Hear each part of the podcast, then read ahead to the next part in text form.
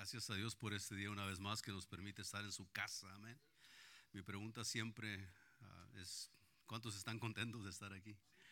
Y yo sé que todos ustedes están aquí voluntariamente. Ojalá que no lo hayan traído fuerzas, que diga, pues es domingo, no tengo nada más que hacer, pues voy a la iglesia. Que he venido intencionalmente, ¿no? A buscar de Dios, a adorar a Dios, a agradecerle a Dios, a escuchar de su palabra, a dejar que el Espíritu Santo traiga convicción a tu corazón y que sea el Señor el que guíe tu vida, porque eso es lo que nosotros necesitamos, que Dios guíe nuestros pasos. Por Jehová son ordenados los pasos del hombre y Él aprueba su camino, dice su palabra. Aleluya. Le voy a pedir que así como está sentado, vamos a abrir la palabra de Dios ahí en, en el Evangelio según Mateo, capítulo 22, versículo 23 al 33. Y la palabra de Dios dice así, en este tiempo Ah, le acababan de preguntar al Señor acerca de los, de los impuestos. ¿Es lícito pagar tributo a César? Y lo empezaron a cuestionar y una de las cosas que lo cuestionaban fue esta pregunta que viene en estos versículos adelante. Dice la palabra de Dios, en aquel día vinieron a él los saduceos que dicen que no hay resurrección y le preguntaron, los saduceos era una secta religiosa de los judíos que creían que no había resurrección pero también era una secta entre los judíos que tenía mucho poder en, las asambleas y tenía mucho poder en el gobierno y tenía gente muy influyente. Y este tipo de gente era lo que empezaban casi siempre a cuestionar a Jesús, ¿por qué esto y por qué aquello? ¿Y quién te dio poder? ¿Y, y le empiezan a hacer preguntas y una de las preguntas que vienen a decirle a Jesús es esta. Y le dicen, en aquel día vinieron a los saduceos que dicen que no hay resurrección y le preguntaron, diciendo, maestro, Moisés dijo, si alguno muriere sin hijos, su hermano se casará con su mujer y levantará descendencia a su hermano. Hubo pues entre nosotros siete hermanos. El primero se casó y murió y no teniendo descendencia dejó, dejó su mujer a su hermano. De la misma manera también el segundo y el tercero hasta el séptimo. Y después de todos murió también la mujer. Y fíjese la intención de la pregunta de esta gente que ya tenían su sistema de creencia establecido. En la resurrección, pues, cuestionándolo, diciéndolo, si es que hay resurrección, tú dices que hay resurrección, contéstanos esta pregunta. En la resurrección, pues, ¿de cuál de los siete será ella mujer? Ya que todos la tuvieron. Entonces respondió Jesús, respondiendo Jesús les dijo, erráis ignorando las escrituras y el poder de Dios. Porque la resurrección ni se casarán ni se darán en casamiento, sino que serán como los ángeles de Dios en el cielo.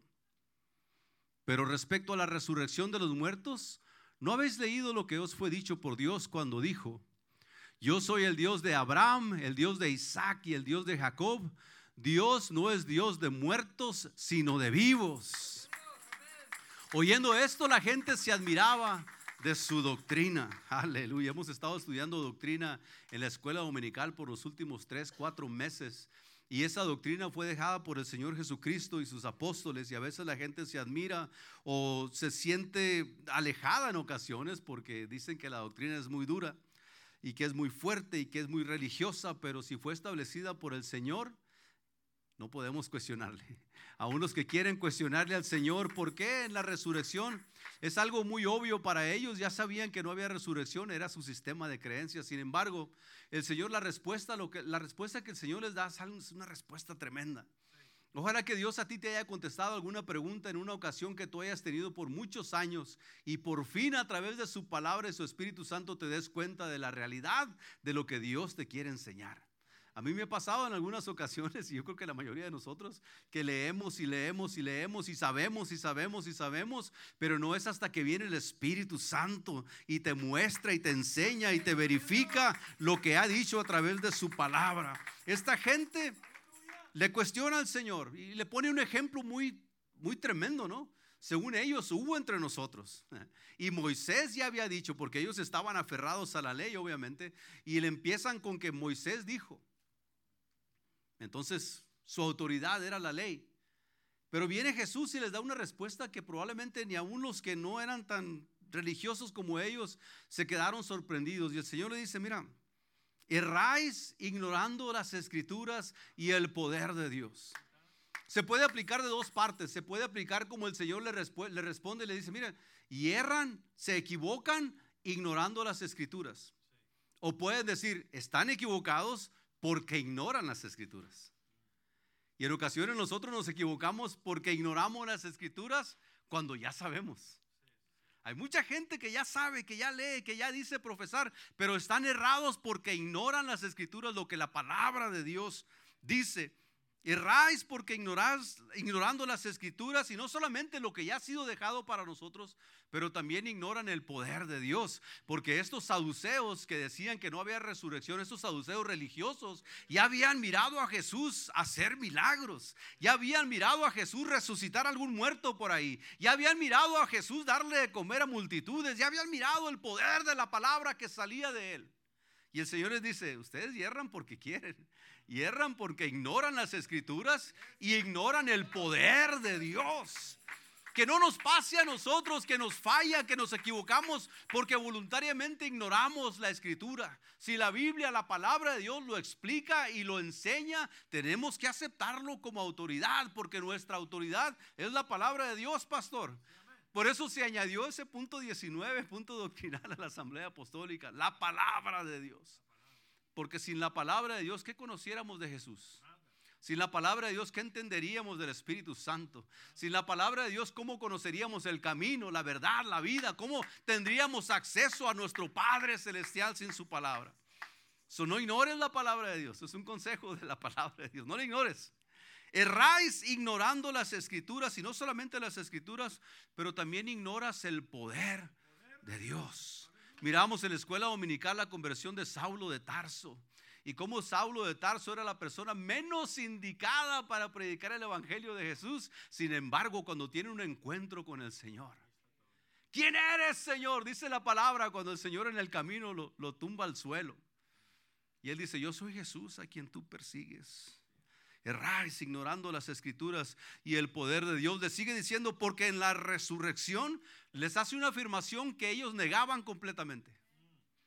Mm, yo así con lo que hago estoy bien, me porto bien, no le hago daño a nadie, pero la palabra de Dios dice, el que creyere y fuere bautizado. Pero eso es para los religiosos, no, eso es lo que Jesús dijo, eso es lo que Él demanda de ti. Porque en la resurrección ni se casarán ni se darán en casamiento, sino serán como los ángeles de Dios en el cielo. Y nos pudiéramos meter aquí, meter aquí en este pequeño párrafo grande. Cuando yo vaya al cielo, mi viejito iba a estar, mi esposa iba a estar. Dice la palabra de Dios que en el cielo no se van a dar en casamiento. Le digo a mi esposa, en el cielo, ni modo, dice la palabra de Dios hasta que la muerte nos separe. pero, pero, pero mire lo que está diciendo el Señor. Erráis ignorando las escrituras. O sea, hay resurrección y va a haber resurrección. Pero respecto a la resurrección de los muertos, no habéis leído lo que fue dicho por Dios cuando dijo, y esto es lo que ignoraban ellos. Yo soy el Dios de Abraham. No dice yo fui el Dios de Abraham.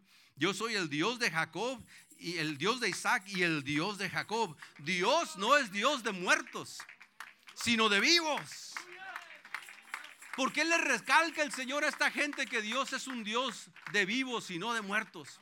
Porque los que tengamos parte en la primera resurrección, vamos a pasar de esta vida a una vida eterna. Los que hayamos muerto en sirviendo al Señor y guardando la fe y perseverando hasta que Él nos lleve a su presencia, vamos a despertar en esa resurrección gloriosa, en la presencia de Dios.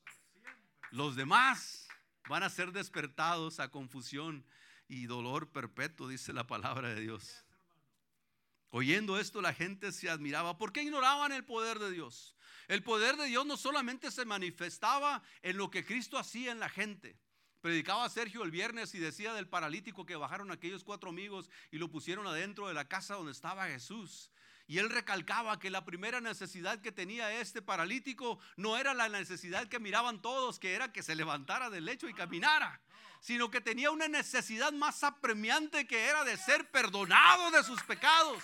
El poder de Dios tiene el poder, Él tiene el poder para perdonarte. Oh, aleluya. ¿Cuántas cosas no nos ha perdonado el Señor?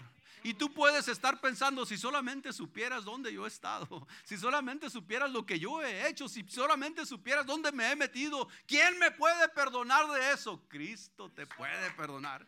No ignores el poder de Dios porque es para salvación también.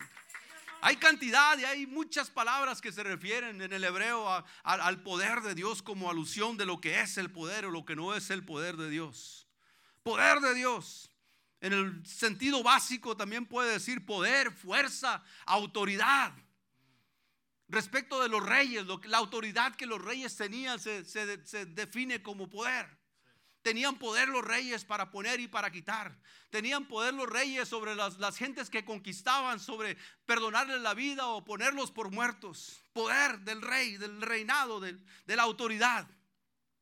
También se puede decir poder como el sentido básico que se puede referir al poder físico del cuerpo humano, de los músculos, de sus, de sus músculos físicos que pueden caminar y pararse aquí y hablar y ir y venir y entrar y salir. ¿Tiene poder usted para hacer eso? ¿Tiene fuerza para hacer eso? Y el Señor les está explicando de este poder de Dios, pero no se está refiriendo a la fuerza de los reyes. No se está refiriendo a la fuerza física que nosotros pudiéramos llegar a, adquirir o que usted adquiere cuando es el embrión en, el vientre de la madre se empieza a formar. Ayer estaba Arelí en la casa y y se movía el niño ahí dentro de su vientre y decía, se está moviendo el niño. Y corríamos y yo a tentarle el estómago y dejaba de moverse. Y ahorita se mueve otra vez. Y ahí estábamos esperando que se mueva el baby adentro. Y decía otra vez, se está moviendo. Y ahí corríamos. Y siempre me ganaba. Ahí está. Allá un adentro, el Señor empieza a formar esos músculos que le van a dar fuerza, así como nos dieron a nosotros para, para ser nacidos y empezar a crecer y empezar a pensar, empezar a caminar. Otra palabra se refiere al poder de lo que tú puedes hacer anímicamente. Dice la palabra de Dios que David danzaba delante del arca de Jehová con todas sus fuerzas. Danzaba David con tal fuerza, con tan ímpetu, con tan intención, que aún sus ropas reales se le empezaron a caer. Uh, yo por eso digo que cuando alabes al Señor, alaba al Señor con lo que tienes, alaba al Señor con lo que puedas. Grita, aleluya, con lo que tengas. Porque estás alabando al Rey de Reyes, al Señor de Señores. Y Dios te ha dado fuerza en tus manos, en tus pies, en tu corazón, en tu boca, en tu para que puedas alabarle. No medias, hazlo con intención, porque dices, ah, cómo me amas tú, papá. Ah, el poder refleja lo que el hombre, la mujer puede hacer. Sí, aún en lo físico.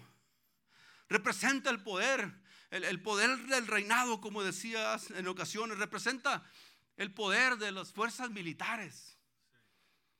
Siempre, por lo regular, lógicamente, pareciera que entre más grande el ejército de un país, de un pueblo, va a tener potestad sobre un ejército pequeño. Pero el Señor siempre se mostraba en el pueblo de Israel y les decía, no, eso es mucha bola, déjame mostrarte lo que yo puedo hacer. Ah, divídeme a la gente, llévatelos al río, que tomen agua. Y los que hagan esto y aquello, eso se lleva. De 10 mil se quedaron con 300 y con esos 300 el Señor sacó adelante al pueblo de Israel. ¿No te has dado cuenta que de vez en cuando suceden cosas en tu vida que dices, ¿cómo llegué a este lugar si yo no sé cómo hacerle? ¿Cómo es que llegué a lograr esto si yo no tengo sabiduría? ¿Cómo pude completar esto si ni escuela tengo, pero aquí estoy? ¿Quién te trajo hasta ahí? El Señor con su mano de poder y con su fuerza te llevó ahí. Aleluya. Fue Él, nadie más. ¿Quién más te hubiera llevado al lugar donde estás el día de hoy? ¿Tus propias fuerzas? No se puede. Leíamos en la escuela dominical que el Señor, al derribar a Saulo de Tarso ahí, dice que lo libró de aún de sus propias ideas y de sus propios planes. ¿De cuántas ideas no te ha salvado el Señor? de cuántas ocurrencias el Señor no ha permitido que nosotros hagamos, porque ahí nos espera la muerte a la vuelta de la esquina. De tantos planes el Señor no ha llevado fluidez a nuestra vida, porque sabe que si nos lleva por ahí la muerte acecha y perdemos nuestra alma. El poder de Dios. Y el Señor le dice, erráis ignorando las escrituras y el poder de Dios. Aleluya. Se puede usar la palabra poder también metafóricamente como representación de lo que Dios es. El, el, rey David decía, tú eres mi torre fuerte, eres mi alto refugio, tú Señor eres mi fuerza. ¿Cuántas veces hemos dicho, Señor, si tú no lo haces, ¿cómo lo voy a hacer yo? Si tú no me sacas de aquí, ¿cómo voy a salir? Si tú no me enseñas el camino, ¿cómo no me voy a perder si estoy suelto de tu mano? Si tú no me haces de tu mano. Si tú no me agarras, si tú no me aprietas de la mano porque yo soy terco. Y en ocasiones soy contumaz y soy terco, terco, terco. Pero es tu gracia, Señor, y tu poder. Aleluya. Oh, tu gracia, tu poder, tu misericordia que me ha sacado de ahí. Pero hay gente que ha confiado en el Señor y en el poder de su fuerza. Uh. Hemos sabido que el Señor tiene poder para liberarnos. Y el Señor les está hablando a esta gente religiosa, le está diciendo, ignoran el poder de Dios. Cuando tú estés en una situación donde no hay quien te aconseje, cuando estés en una situación donde no hay quien te saque, cuando hay, no estés en una situación cuando nadie te presta, cuando nadie te habla, cuando nadie te ayuda, cuando nadie sabe dónde estás. Tienes que tener por seguro que Dios y su poder ahí está, que Dios y su misericordia ahí están, que Dios y su mano fuerte y brazo extendido te va a sacar de ahí. Porque déjame decirte que lo sepas o no lo sepas, a todos el Señor en alguna ocasión nos ha sacado de un problema. si tienes que pagar un ticket de, la, corte porque te pasaste el alto, pues ve, págalo. No digas, señora, te encargo el ticket, acuérdate que, yo me pasé la luz, pero tú ya pagaste todo. No. Número uno, no se ande pasando la luz. Número dos, cumpla con sus obligaciones. Pero estoy hablando de los problemas en donde el dinero, la propiedad, el conocimiento, la sabiduría humana, la fuerza no te pueden ayudar. ¿A qué te puede sacar una pena del alma? El vino, la cerveza, las drogas, la, drogadicción, el pecado, solamente el Señor. ¿Quién te puede quitar el dolor de haber perdido a alguien? Solamente el Señor. ¿Quién te puede quitar esa pérdida, esa desilusión que tienes, esa traición? Solamente papá y su poder. Aleluya. Él es nuestra salvación. Él no es nuestro libertador. Aleluya. La palabra poder, el Señor le hace referencia también, una palabra muy conocida por todo, por todo mundo, dinamis, dunamis, poder, acción. Pero también puede denotar poder para hacer milagros, habilidad. Y el Señor le está diciendo a esta gente, ignoras el poder de Dios. Mira lo que Dios hace y te haces como que no sabes. Este hombre en la ocasión, en aquella ocasión entraron, estaban los apóstoles a la puerta ahí y fueron y levantaron al paralítico porque le dijeron, no tengo dinero, ni oro, ni plata, pero lo que tengo te doy en el nombre de Jesús, levántate y anda. Y aquel hombre se levanta y él al templo glorificando al Señor. ¿Cómo comprender una reacción de parte de Dios para un pobre paralítico? Porque Dios tiene el poder. ¿A cómo querer explicarle a la gente en ocasiones lo que Dios ha hecho contigo? Simplemente la misericordia y el poder de Dios. Dios es la fuente de todo poder. No hay otro. Mm, no, medita todo lo que quieras, deja de comer todo lo que quieras, da todo lo que quieras, ejercita todo lo que quieras, corre todo lo que quieras, levanta pesas todo lo que quieras, métete al estudio todo lo que quieras, adquiere sabiduría humana todo lo que quieras, pero eso no te da el poder de Dios. Porque solamente viene de Él, de su Espíritu Santo. Dios es la fuente de todo poder. El poder pertenece al Señor y solamente a Él. Les decía el Señor en ocasión, en una ocasión van a ver al Hijo del Hombre sentado a la diestra de Dios. Miramos en la escuela dominical como recordatorio de la previa lección que Esteban cuando estaba siendo apedreado y siendo muerto dijo, Señor, perdónales porque no saben lo que hacen.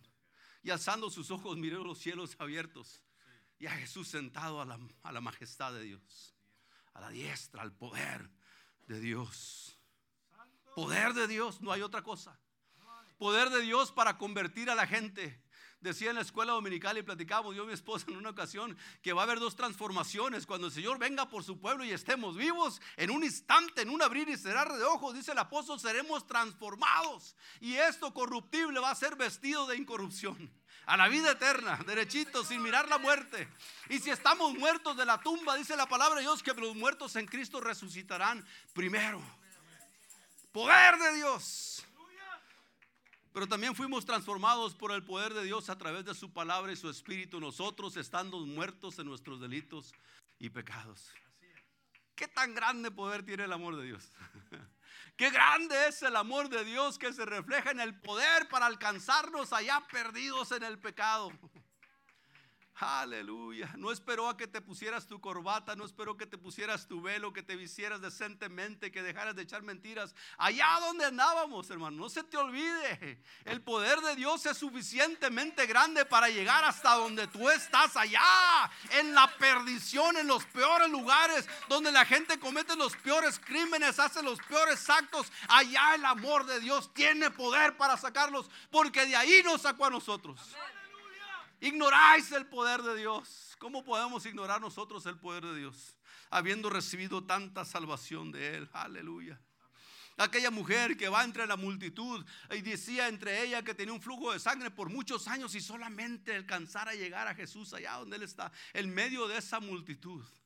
Si pudiera llegar y tocar el borde de su manto no su cabeza, no su cuello, no agarrarle la corbata, allá el manto, allá abajo. Yo me agacho hasta donde tengo que reducirme para alcanzar a Dios. A donde Él esté, allá me meto entre la gente que me dice que soy impura y inmunda. Allá me meto donde la gente siempre me anda apuntando porque de algún pecado el Señor me está castigando.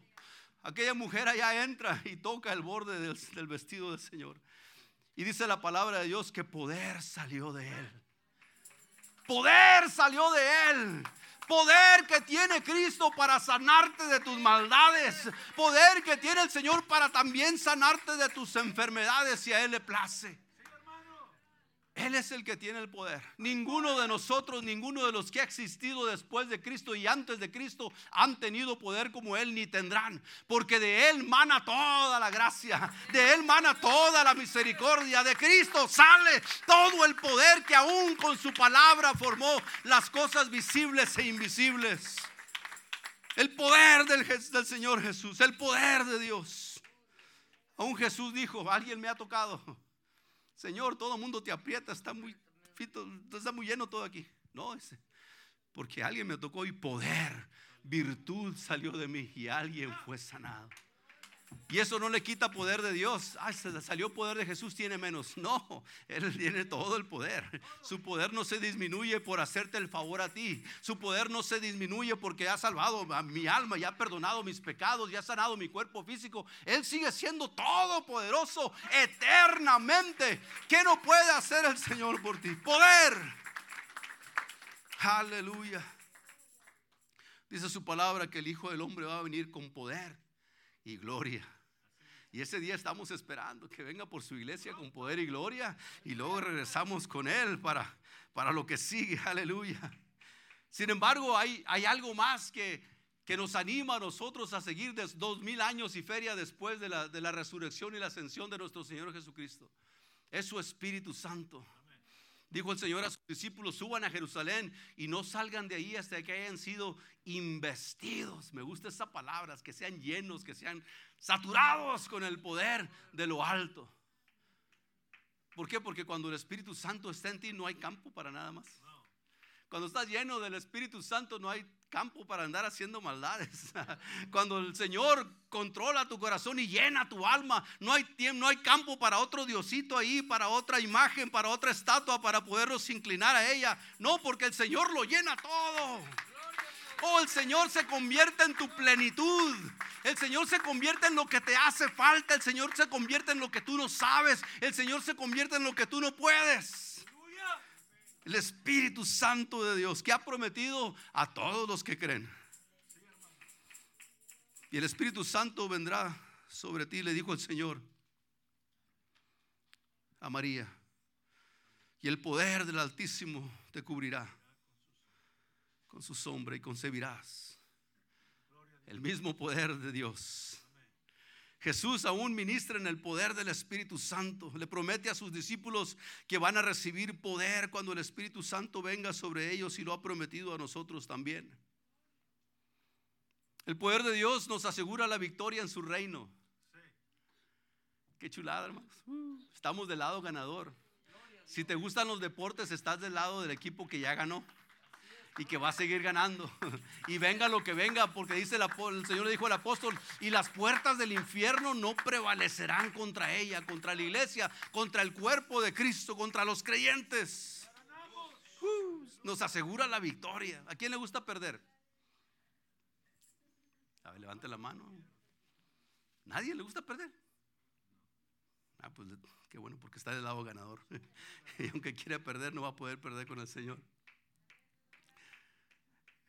El Señor los, les dice, los regaña porque ignoran voluntariamente la palabra de Dios y el poder de Dios.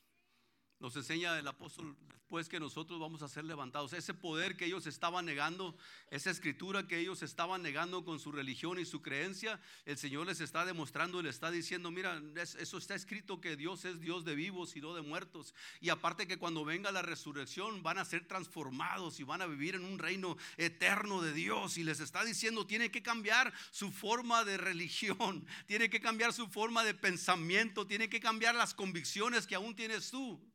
Porque eso le pasó al apóstol Pablo de ser un hombre completamente religioso y celoso de su religión.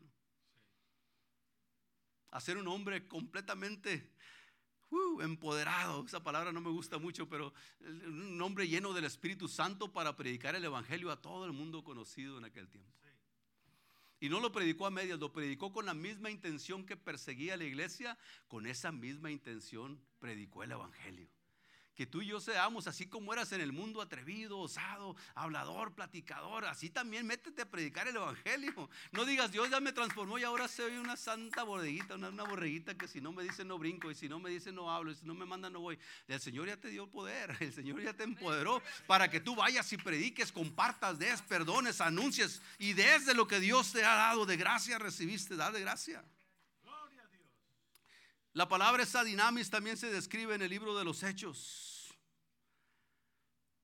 Cuando no había fe en el pueblo, el Señor no hacía milagros. Pero cuando había una persona con fe, aunque no fuera judío en ese tiempo, aunque no fuera del pueblo de Israel, el Señor se admiraba y decía, no ha hallado tanta fe aún entre los hijos de Israel. Porque cuando tú le crees al Señor, cuando en lugar de darle la contraria, Señor, ¿por qué no me has dado lo que te he pedido tanto tiempo? Señor, ¿por qué no me sacas ahorita? ¿Por qué no me bendices ahorita? ¿Por qué ya ahorita? Somos bien desesperados. Queremos un Dios McDonald's, que llegamos allí, ordenas tu torta y en cinco segundos quieres que ya esté lista la hamburguesa. Y luego se queja uno que porque ya tienen todas las hamburguesas hechas. Pues las queremos rápido, no se cocinan en cinco segundos. Y a veces queremos que el Señor así sea también. Todo rápido. Cuando yo quiero, cuando yo estoy, cuando estoy listo, tú bendíceme. Y el Señor lo que te está diciendo, al apóstol Pablo decía hace rato que lo, salvó de tantas ocurrencias y de tantas maldades. ¿De cuántas maldades no te habrá salvado el Señor a ti? Hmm. El Señor prometió a Zacarías que Juan el Bautista iba a ir delante de Jesús con espíritu y el poder de Elías. Ya voy a terminar, voy a tratar de concluir pronto. Aún los poderes de los cielos, dice la palabra de Dios, que van a ser conmovidos. Dice la palabra de Dios que todo se sostiene por la palabra de Cristo. ¿Tendrá poder el Señor o no? El universo entero se sostiene, los, los planetas y las constelaciones y todo lo que alcanzamos a conocer se es sostenido por el poder de su palabra. En otras palabras, Jesús dijo, tú te vas a poner aquí y ahí se quedó. Y hasta que yo te diga, te muevas. Hay que hacerle así nosotros. Cuando el Señor diga, te vas a quedar aquí hasta que cumplas lo que te estoy puesto, que te puse para que hagas. Y no se vaya hasta que el Señor haya cumplido su palabra en usted. Los poderes de los cielos van a ser también conmovidos cuando venga el Hijo del Hombre. Esa palabra dunamis también de poder se refiere a las habilidades humanas o a las habilidades o a las dificultades humanas o a los asuntos financieros. Aún Sara dice la palabra de Dios que recibió poder para concebir. Abraham y Sara pudieron concebir en su vejez. Hombre muerto soy, dijo Abraham, ya, y voy a tener prole todavía hasta este tiempo, a estas alturas. Y el poder de Dios dijo, sí, porque yo voy a hacer. Te voy a dar ese poder. Ahora, la única palabra, hay una palabra solamente mencionada en el Nuevo Testamento donde se deriva o donde se, se designa la palabra poder que no le pertenece al Señor Jesús hasta ese tiempo cuando fue dicha. Y es cuando dice que el diablo tiene el poder de la muerte o el poder de la muerte hasta que Cristo vence la muerte en el Calvario. Hasta que el Señor viene y muere por nosotros y demuestra que aún de la muerte Él tiene poder para levantarse. Les dijo a sus discípulos, estas cosas les estoy diciendo para cuando sucedan, no se admiren, se recuerden de lo que les dije. Y por eso cuando iban camino de Damasco, no, no, no nos hablaba y no nos ardía nuestro corazón cuando nos explicaba las palabras. Todo lo demás que se refiere al poder divino tiene que ver con el Señor Jesús. Y como le dijo el Señor a los, a los, saduceos que estaban cuestionándole, le estaban cuestionando su doctrina porque él decía que íbamos a volver a vivir. Y le estaban cuestionando su poder porque decían, solamente Dios tiene el poder. Y no entendían, ignoraban voluntariamente. Yo no sé cuántas cosas tú hasta el día de hoy sepas y entiendas. Y no tienes que entender todo ni tienes que saber mucho. Nadie sabemos nada ni entendemos, entendemos poco. Pero lo que has entendido, dice la palabra de Dios, que debemos servir a Dios con nuestro culto racional. Lo que has entendido, lo que sabes, eso haz. Lo que no sepas, no te preocupes, no te quedes ahí, no te estanques, no te frustres, no digas, pues es que no entiendo todo, no puedo seguir al Señor Jesús porque pues no lo has visto tampoco, ¿cómo lo vas a hacer si te pones en esa, en esa actitud? Sin embargo, nosotros hemos conocido y hemos sido transformados por el poder de su palabra. Hemos sido restituidos a una vida nueva por el poder de Dios. Hemos sido perdonados, cosa que nadie puede hacer para la eternidad. Hemos sido perdonados por el poder de Cristo. Y el Señor le sigue diciendo a usted y a mí, acuérdate que la palabra es verdadera y se cumple. Y acuérdate que el poder de Dios es absoluto. Acuérdate que Él en verdad lo conoce todo. No cuestiones a Dios, Señor, tú no te has dado cuenta de mi sufrimiento. Dios te ha mirado. Desde antes de que metieras ahí, Dios ya sabía. Desde antes de que empezaras a llorar la primera noche que lloraste, Dios ya te estaba mirando. Desde antes de que el corazón empezara a entristecerse o empezara tal vez a querer dudar, el Señor ya lo sabía. Pero Él está contigo todavía. Él no te ha dejado. El poder de Dios no se ha acabado. El poder de Dios es eterno y lo cubre todo absolutamente. Como para nosotros poder decir, hemos confiado en Cristo y Él tiene el poder para perdonarme. Él tiene el poder para rescatarme y Él tiene poder para levantarme de los muertos si es que me voy antes de que Él venga. Porque hemos confiado en Él y en el poder de su resurrección. Aleluya. Le voy a pedir que se ponga de pie. Llévese esto a la casa. La próxima vez que usted esté dudando o esté temeroso o esté con mucho pendiente de alguna situación, póngale en las manos del Señor. Y dígale, Señor, yo, yo he creído a tu palabra. Señor, yo confío en tu poder. Yo no sé cómo tú haces las cosas porque yo no, no puedo comprenderte, pero sé que tienes el poder para hacerlo. Tu palabra dice que me ama lo suficiente para haber muerto por mí. Y yo creo que tú tienes el poder para solucionar cualquier situación conforme a tu voluntad.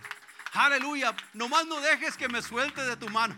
Nomás no permitas que la duda me consuma, que la preocupación me eche en cama. No, no permitas que me arrastre el pecado, sino que esté sostenido por el brazo fuerte de Jehová todavía. Aleluya. Que el Señor los bendiga, hermanos. Dios les pague por su atención.